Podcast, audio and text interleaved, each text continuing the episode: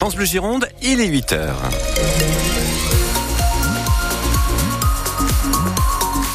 Pour les infos, Kevin Blondel. Sur les routes, ça va bien. Ça va très très bien. Attention à quelques bancs de brouillard ici et là sur le département de la Gironde. Absolument, ça va se lever ensuite et puis on aura des éclaircies un peu partout. Mais mais il Mais- fait un peu plus froid. Ça commence aujourd'hui sur la Gironde et partout en France. hein. Alors c'est progressif, ça va ce matin, du 6 degrés au plus chaud à Bordeaux et la Brède, 7 à Lèche-Cap-Ferré, un petit 4 à Libourne. Ça monte entre 8 et 10 degrés cet après-midi. Le négatif, c'est a priori euh, dans les heures à venir là déjà. hein. Ça va commencer. Oui, et surtout à partir de mardi où ça va vraiment geler, geler, geler. Bon. C'est transitoire. Allez, on se couvre. Alors jusqu'où cette UBB peut-elle aller? L'Union Bordeaux-Bègles, deuxième du top 14, reçoit Bayonne cet après-midi à Chabandelmas, 12e journée de championnat. Les Bordelot-Béglés restent sur six victoires d'affilée en comptant la Coupe d'Europe. Ils ont terminé l'année en boulet de canot. Arnaud Carré, cette réception de Bayonne doit donc leur permettre, on l'espère, de démarrer 2024 euh, comme elle a achevé l'année passée. c'est-à-dire par une victoire, d'autant qu'une semaine après son exploit à Clermont, elle retrouve son public avec l'idée de rester dans le cercle de plus en plus fermé des équipes invaincues à domicile, le talonneur Maxime Lamotte. L'objectif est clair, c'est qu'on soit invaincu à Chaban hein, cette saison. C'est notre euh, entre guillemets forteresse, il faut qu'on la défende. Et, euh, et quand on voit l'effort que fait le public tous les week-ends euh, à Chaban, euh, ce week-end c'est encore guichet fermé, on a envie de leur rendre avec des victoires. Donc euh, pour nous c'est clair, on veut gagner à Chaban. Face à elle, une équipe bayonnaise qui a rappelé le week-end dernier face au Racing à quel point elle est injouable sur ses terres, mais qui reste encore très fragile quand elle se déplace, avec deux maigres bonus défensifs récoltés en six voyages. Des stats qui n'ont rien changé à la préparation d'une bébé qui reste en alerte, malgré son excellente série, le directeur de la performance Thibaut Giroud. C'est pas parce qu'on est allé faire euh, deux coups à l'extérieur qu'il faut négliger euh, qui que ce soit.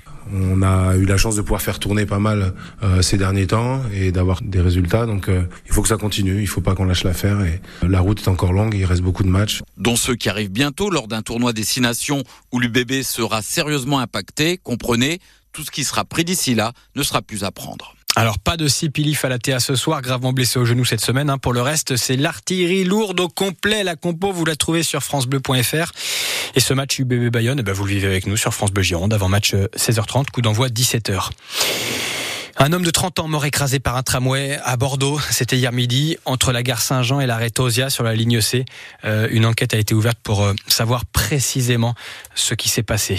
Les ostréiculteurs du bassin d'Arcachon appellent la préfecture au secours. Ils estiment leur perte à 5 millions d'euros suite à l'interdiction de vendre leurs coquillages. Vous savez, depuis 9 jours maintenant, la faute à la contamination de ces huîtres au, au norovirus. Ils demandent donc un coup de pouce financier et puis des solutions pour régler le problème à la source puisque cette contamination euh, est due au débordement des eaux usées après les fortes pluies des dernières semaines. Si les prochaines analyses sont bonnes, euh, les huîtres du bassin feront leur retour sur les étals le 19 janvier. On y revient là encore sur francebleu.fr. Et on se fait aussi du mouron dans certains ministères ce week-end. Remaniement ou pas remaniement Mhm. Une hypothèse tient la corde ce matin, celle d'un changement de Premier ministre d'ici mercredi prochain, date du premier conseil des ministres de l'année. Euh, Elisabeth Borne pourrait partir et ne pas être la seule à faire ses valises d'ailleurs.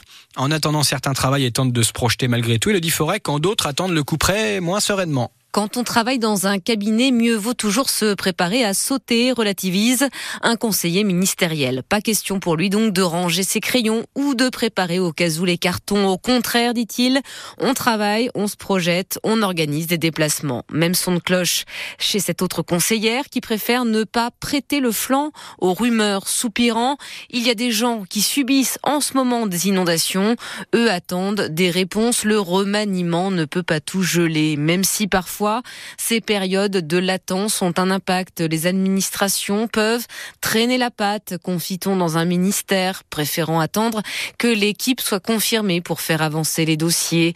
Au dernier remaniement, je n'arrivais même plus à commander des nappes. Tout était bloqué, raconte un chef de cabinet, priant pour que le dénouement cette fois arrive vite avant les grands événements de la rentrée.